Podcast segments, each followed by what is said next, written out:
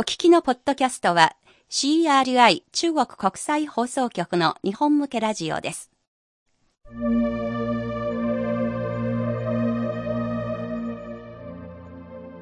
ハイウェイ北京中国情報ラジオ火曜日のご案内は私、大正円と西宝です。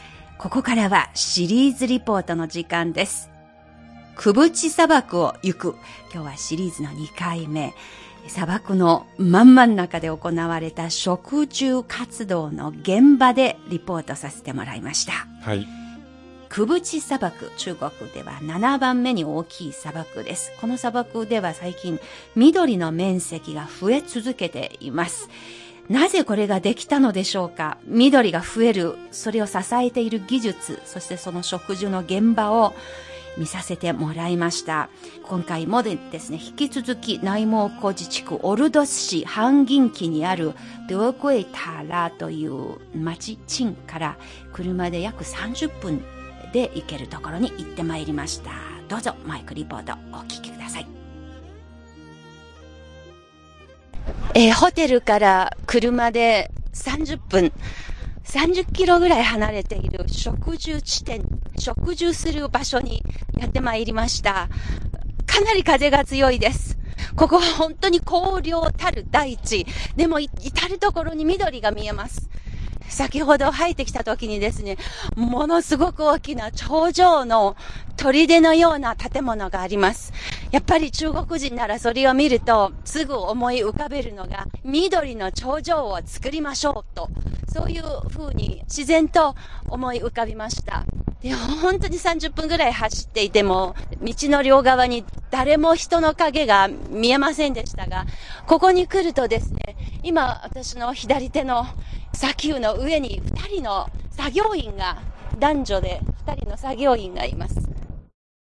今、食事の実験を始めました。ここにですね、パイプを出して、え、そこに水が入ってます。その砂の上にですね、水を入れて、そして穴ができます。3つぐらいの穴を作りまして、今4つ目を作っているところです。1、2、3、4、5。5回ぐらいを続くと、かなりの高さの穴がですね、できました。そしてそこに2本の枝を入れます。刺しておきます。これで食事が完了。ですから今見てる間にもパパパと今も1、2、3、4、5、5個目のですね、樹を始めました。ということで、くぶち砂漠の真ん真ん中にある、これはですね、くぶち砂漠で精力的に緑化活動に取り組んでいる会社、民間の会社、イーリーという会社ですが、うん、そのイーリー社が持っている植樹拠点なんですね。はい、到着したところは、よく見学者が訪れる、まあ、高台がありまして、降りた途端にものすごく大きな、もう砂丘の斜面に植え込みで作られている緑色中国夢。緑の中国の夢。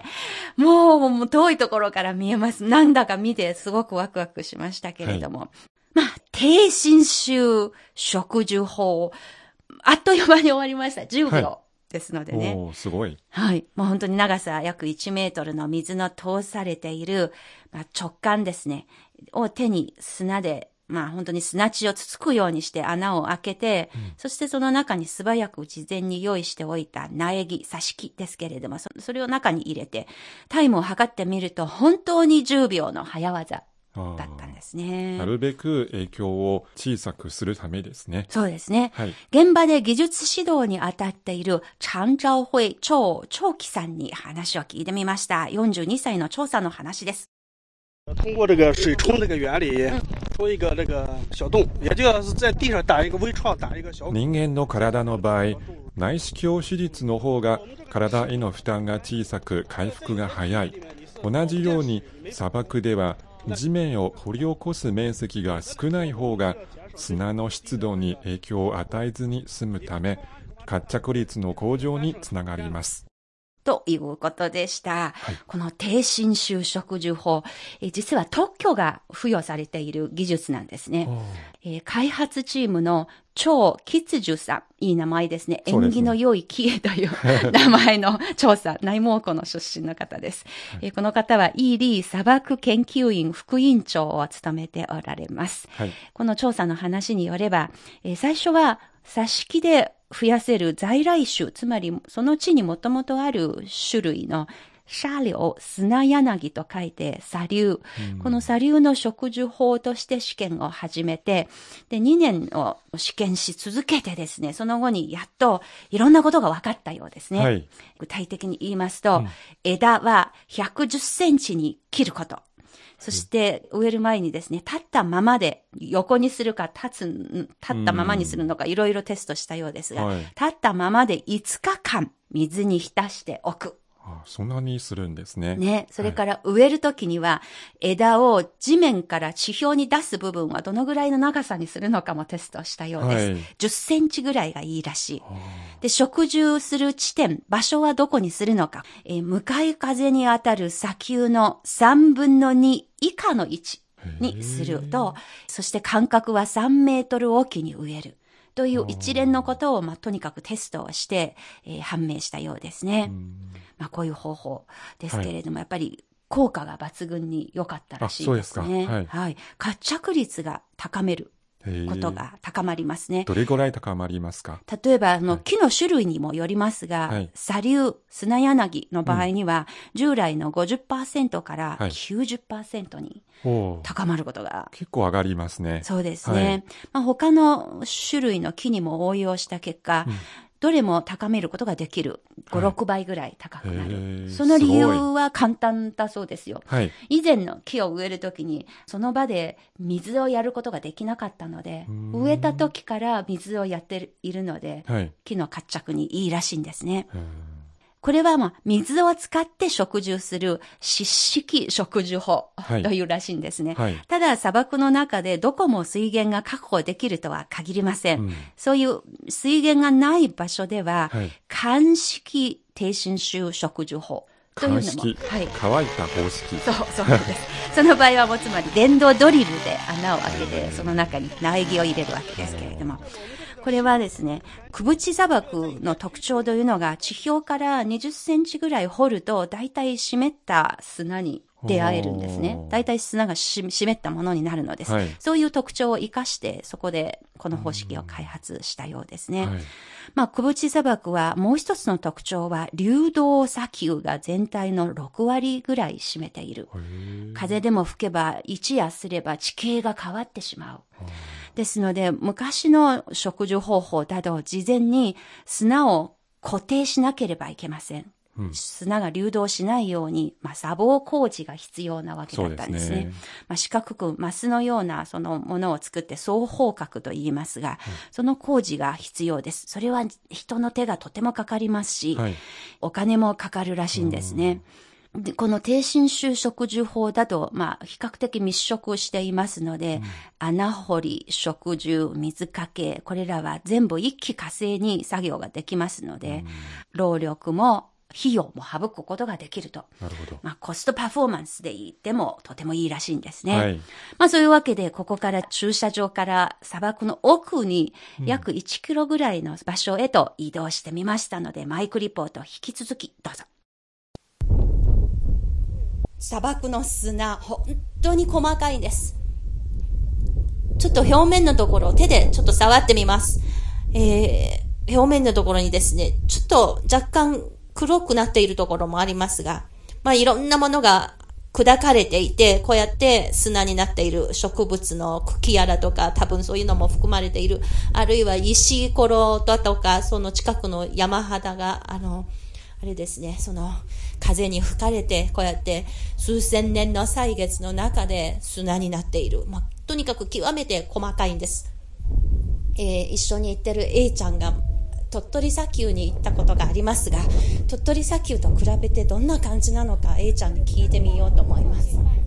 どうですかこの比べてみると？でも。似てますね。あの、すごく細かい。細かい。でも、鳥取の方はちょっと、なんかもうもうちょっと湿気があるようなき感じでやっぱり隣は海ですぐはあの海ですからなるほど。んまあ、あの、湿っているわけですね。ここがもっと乾燥しているということですね。形とか色とかは似ていると。出ます今、こうやってこのクブチ砂漠の本当に実感しています。クブチ砂漠を今歩いています。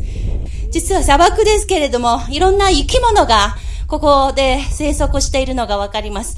虫、カブトムシのような虫が今一生懸命砂の上をですね、這い回ってますね。真っ黒い、黒いですね、その表面で元気よくも泳ぐようにですね、砂の上を動き回っています。一個だけでなくて結構家族で住んでるみたいですよ。あとこの砂の上にですね、いろんな、あー馬糞、牛か馬の糞、えーそれから、それからですね、いろんな植物の枝、枯れた枝、まあ、植物の蜜玉のような、こういう枝が、枯れた枝が入っていますね。えーそれから砂漠ですけれども、木がいっぱい見えています。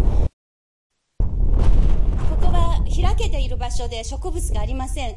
ここがサリュウという植物。木が干木ですが、気のせいかもしれませんが、この枝のあるところにちょっとしばらく身を隠れると、風が随分柔らかく、優しい風になっているのが実感できました。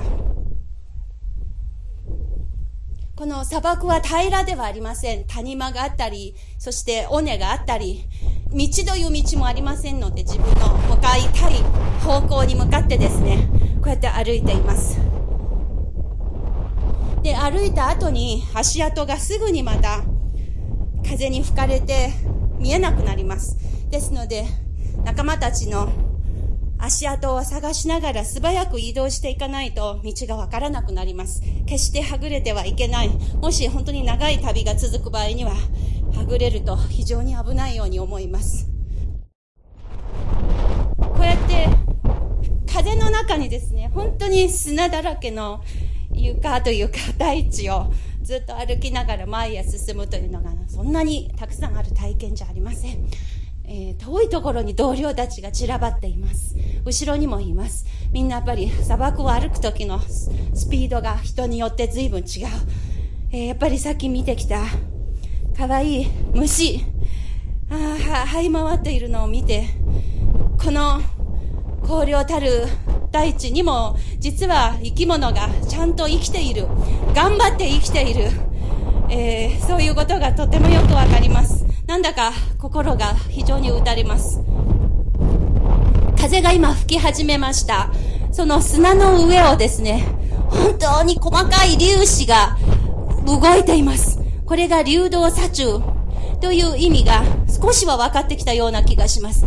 風に吹かれば本当に砂が流動してます。流れています。こうやってもっと強い風が吹くと、きっと形まで変わって、うんうんうん、今、喋ってる間に砂が口の中に入ってきました。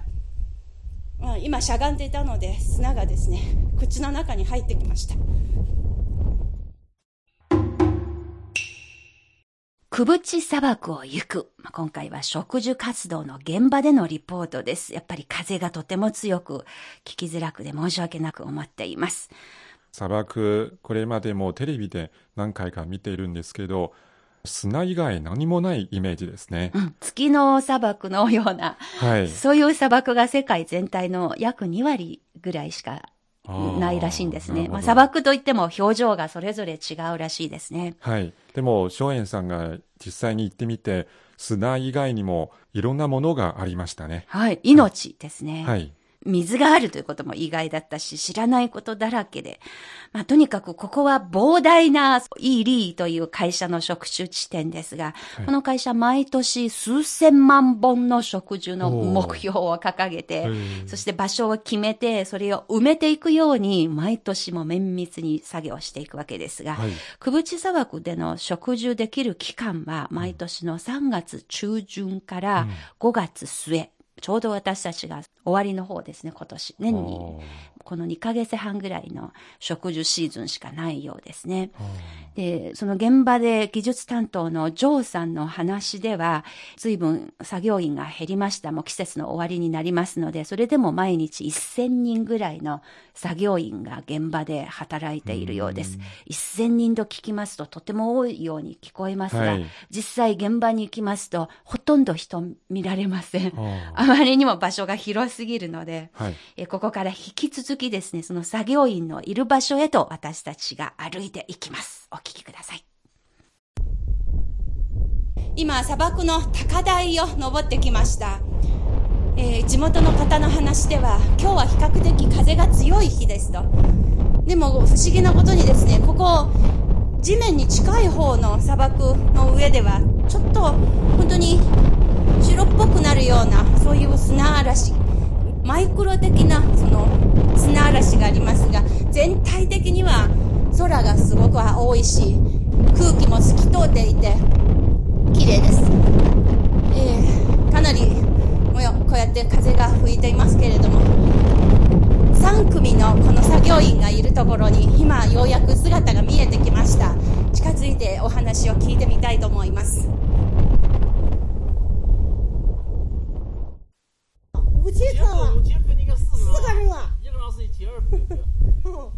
ここは4人1組で作業をしています、えー、束になっている苗木をもらって作業をしています毎日100束ぐらいをもらって作業してます。えー、1束50本ですので、ですから4人でですね、毎日5000本ぐらいの木を植えています。で1人平均すれば1200本ぐらいの計算になります。で、ここを見ると地上にパイプがたくさん張り巡されています。赤い管、そして黄色い、白い、いろんな管があって、よく見ると遠いところに赤い旗がですね、ここから、那个井离这里大概有多远呢？有一个一公里。公里。300米。300メートル先の砂丘の上にですね、赤い旗が立っています。そこが井戸だそうです。すべての水がそこの井戸からこうやってパイプで引っ張って、その水を使って食事をしています。直径10センチぐらいの太いパイプで水がここまで引かれてきて、そして途中にですね、1個から3本に枝分かれするようなところがあって、1本から3本に分流して、それぞれ3つの作業所へ水が引っ張られていく。3組の人が同時にここで作業できる。そういう手配がしてあります。風が吹かれてきました。大きな砂嵐にはなっていません。やはり地上を見ると、もう白い霧のような、えー、小さな砂塵のようなものが地上を這うようにして砂が動いて移動していく。そういうような風景です。えー、この非侵襲型の植樹法、私もぜひ体験させていただきたいです。こう案内してくれている方も、うん、今、口開けて喋ってますので、砂が口の中にちょっと入りました。案内してくれている方もですね、とっても熟練工のように作業をしています。はあ、えー、ってパイプがですね、今この鉄パイプが私の手元に移動されました。ああ、かなりの勢いです。はい、今地下の方にですね、刺して、出して、そしてまた次の方へ持っていきますので、えー、应该怎么样再提好。で、差し込んでから、そして上の方へ持ち上げて、こうやって回数を重ねていくうちに、えー、深さがどんどん深まります。はい、そしてもう片方の、えー、仲間がですね、ペアになってくれてる方がですね、こうやって、できたばっかりの穴に木の枝を刺しています。こうやって一本できました。はい。最後はですね、穴の周りをですね、まんべんなく砂が埋まるようにして、ですから最後にはまた、じゃんじゃんじゃんじゃんと、ジャブジャブと水をかけて埋めるようにします。そうですね、簡単に訓練を受ければ、割と早くマスターできる技術です。割と本当に10秒ぐらいで完成できます。あやっぱりすごい植樹法ですね。うん、でも水を確保するために井戸を確保しなければならないと思いますが、それはどうやって確保してるんですか？その井戸、やっぱり専門に井戸を掘るチームがあるようです。事前にですね、二人一組で作業をします。はいどこそこをえー掘れば水が出るというのも事前にちゃんと調査してあって、だいたい二人一組で作業して、一日三つか四つぐらいの井戸を掘ることができるらしいんですね。その一つの井戸から半径300メートルから500メートルぐらいの範囲をカバーできますので、井戸を中心に作業します。その井戸を中心とした作業が終われば、その井戸も使わなくなると。そういう感じで、まあ、井戸はとても大事なわけですね。じゃあ毎日のようにこの井戸を掘っていくわけですね。そういうことですなるね。ほど。はい。そして木を植えている皆さん、みんな内蒙古出身の方ですか？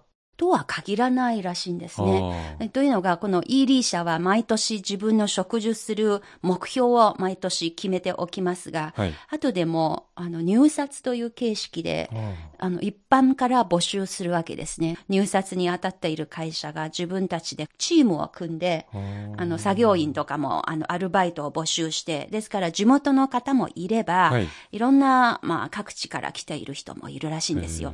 で内蒙古自治区、もともと人口少ないですので、はい半分ぐらいが現地以外のところから来ていると。あえー中にはですね、はいあの、テントを張って、植樹地点で寝泊まりしている。そういう人たちもいるらしいんですね。やはり朝目覚めてすぐ植樹できるようにと。そして植樹、その日の植樹が終われば、その場ですぐに休めるようにしたいと。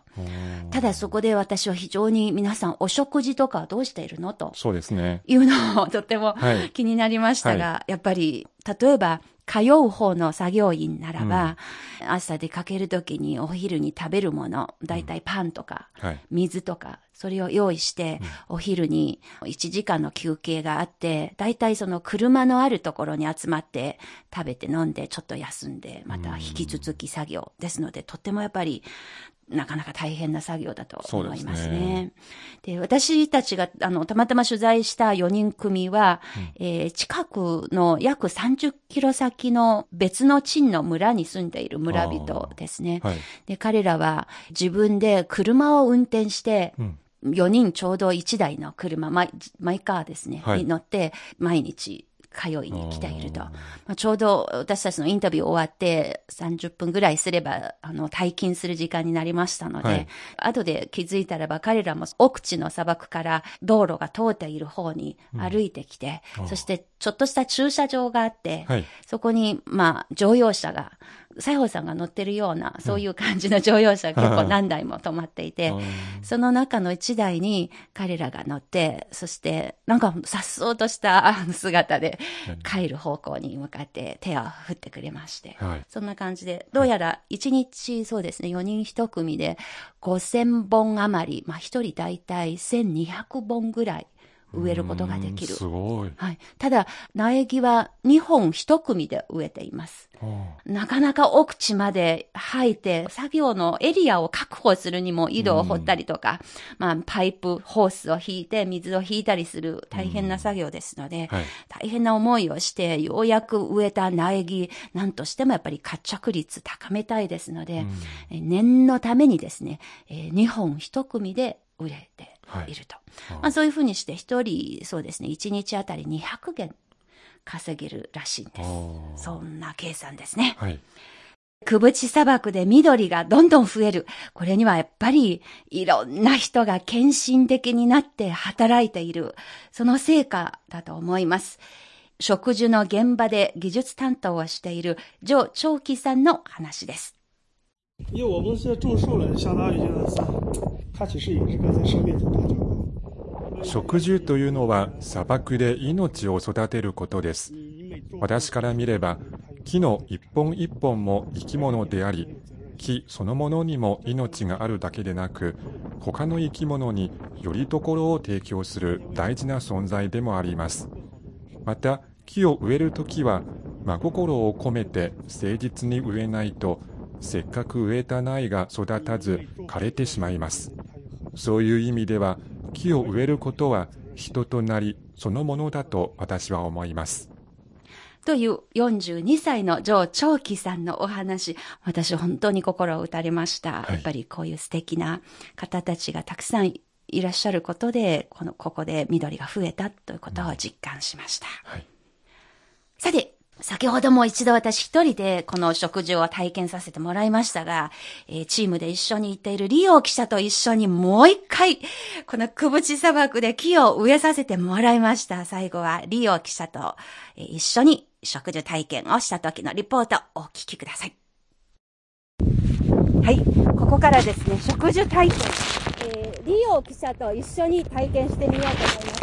えなんとリオさんも素晴らしいことに一人でも自力で一本もう植えようとして一緒にちょっとまだ高さが足りないようで一緒に行きましょう。はい。力を入れていきます。ここは穴が随分、ああ、随分もう深くまで掘り下げたつもりですが、なかなか中まで入れないということで、今一緒にやると、スッとこの枝が入りました。そして周りをですね、こうやって水をかけて、できた5センチぐらいの直径の穴をきれいに平らげるようにして、そして砂がですね、木の枝を埋めるようにしていきます。可以了哈。可以吗可以了。好。下面行くしば。はい。あの、隣にですね、この作業員のおじさんが私たちを一生懸命口で指導してくれています。パイプを手に持っています。もう一回、じゃあ次のここで。じゃあ、リオさん、今度逆にしますね。リオさんは、穴を開ける役、私がこの苗をですね、苗木を入れるタイプ、その役に行きます。頑張りましょう。はい。はい。はーい。穴は開けやすい。なかなか、あ、木が、あ水が止まりました。没有水了。水が止まったかと思ったのは、あ一気に最後まで。リオさん、もう一息です。頑張って頑張ってあ入りました入りました。もう、もう、もう一息ですね。はい。今度は私が苗木をしっかり差し込みましたが、もうちょっと10センチぐらい出せばいいので、これだと12センチ、15センチがあるので、もう一息ですね。ああ。チームプレーが大事。はいはいはい、一気に入りました。はい、リオさん、今度は周りの穴を埋めるように。水かけてください。水かけてください。この水ちょっと手で触るとひんやりしてます。ちょっと味を、どんな味してるのか、ちょっと、今日い点水。どんな味してるのか、はい、飲んでみます。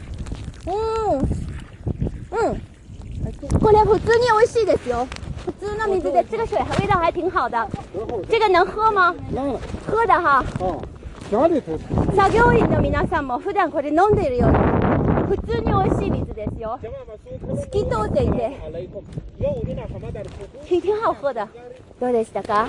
あの簡単そうに見えますけど実際にやってみればすごく力が必要ですね難しいあとチームプレーのあうんの呼吸がいるようですね。ですでもいい体験させてもらいました。はい一緒に6本を一緒に植えてみました。そうですねそうですねこの6本ぜひ元気に育ってほしいですね。そうですねはいお疲れ様でした。お疲れ様です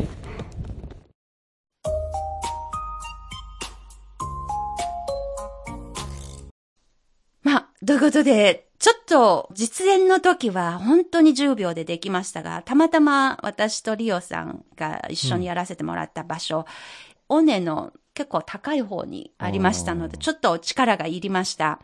本来は本当にもっと楽、楽、食事できる方法として知られています。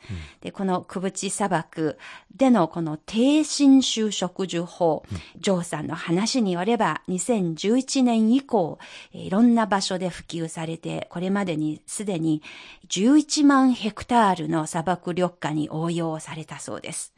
まあ、この低侵襲植樹法、これはイーリー社をはじめ現地で開発された一つの緑化方法に過ぎません。えこの他にもいろんな技術の開発が進んでいるようです。え最近で言いますと、無人機による木の種をまく。それから、最近は無人運転の車、はい。無人植樹車はの開発もすごいですね。進んでいるらしくて、すでに現地での実地走行テストが終わったらしく、この秋にも実際に運用開始できそうなところまで進んでいるらしいんですね。はい。まあ、ということで、このクブチ砂漠でのリポート、え次回は砂漠の真ん真ん中にできた広さなんと3平方キロメートルもある太陽光発電所でのリポートです。ぜひまた来週も引き続きお聞きください。